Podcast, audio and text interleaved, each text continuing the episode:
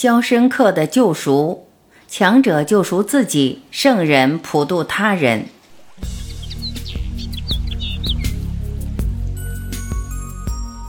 肖申克的救赎》是美国作家斯蒂芬金的中篇小说，也是其代表作，收录于小说合集《四季奇谈》中，副标题为《春天的希望》。《肖申克的救赎》这部作品取得的文学成就已经得到了世界的公认。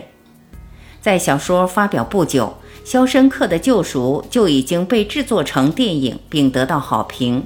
在 IMDB 当中，被超过四十万以上的会员选为二百五十佳片中第一名，并被选入美国电影学会二十世纪百大电影清单。该作讲述银行家安迪被当作杀害妻子的凶手送上法庭，妻子的不忠、律师的奸诈、法官的误判、狱警的凶暴、典狱长的贪心和卑鄙，将正处在而立之年的安迪一下子从人生的巅峰推向了世间地狱。而狱中发生的一系列事情，迫使忍无可忍的安迪。终于在一个雷电交加的夜晚越狱而出，重获自由。当一日典狱长打开安迪的牢门时，发现他已不翼而飞。预感到末日来临的典狱长，在检查人员收到安迪投寄的罪证之前畏罪自杀。监狱作为故事背景，带有寓意性，以安迪、典狱长。狱警和囚犯们所构成的这个世界本身就是错谬慌乱的。安迪是一个无罪的好人，却被关进监狱接受改造。肖申克的几任典狱长没有一个是清白的，但他们却在那里颐指气使，教化训导着无罪的安迪。在这样一个错谬、黑白颠倒的世界。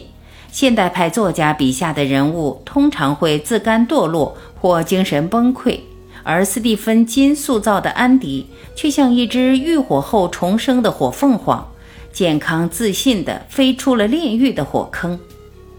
这样的结果同样寄托着作者要使荒原上的人们坚守善良人性并振奋起来的创作主旨。《肖申克的救赎》。经典金句：怯懦囚禁人的灵魂，希望可以令你感受自由。强者自救，胜者渡人。重要的是，往往最难以启齿，因为言语会缩小其重要性。要让素昧平生的人在意你生命中的美好事物，原本就不容易。这些墙很有趣。刚入狱的时候。你痛恨周围的高墙，慢慢的，你习惯了生活在其中，最终你会发现自己不得不依靠它而生存，这就叫体制化。每个人都是自己的上帝，如果你自己都放弃自己了，还有谁会救你？每个人都在忙，有的忙着生，有的忙着死，忙着追名逐利的你，忙着柴米油盐的你。停下来想一秒，你的大脑是不是已经被体制化了？你的上帝在哪里？生命可以归结为一种简单的选择：要么忙于生存，要么赶着去死。万物之中，希望最美，最美之物永不凋零。不要忘了，这个世界穿透一切高墙的东西，它就在我们的内心深处。他们无法达到，也接触不到，那就是希望。恐惧让你沦为囚犯，希望让你重获自由。怀抱着最好的希望，但预做最坏的打算。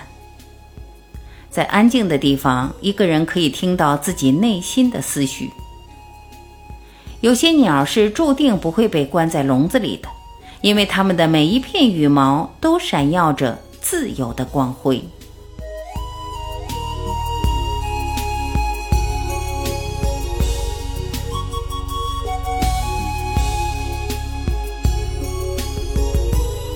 感谢聆听，我是晚琪，再会。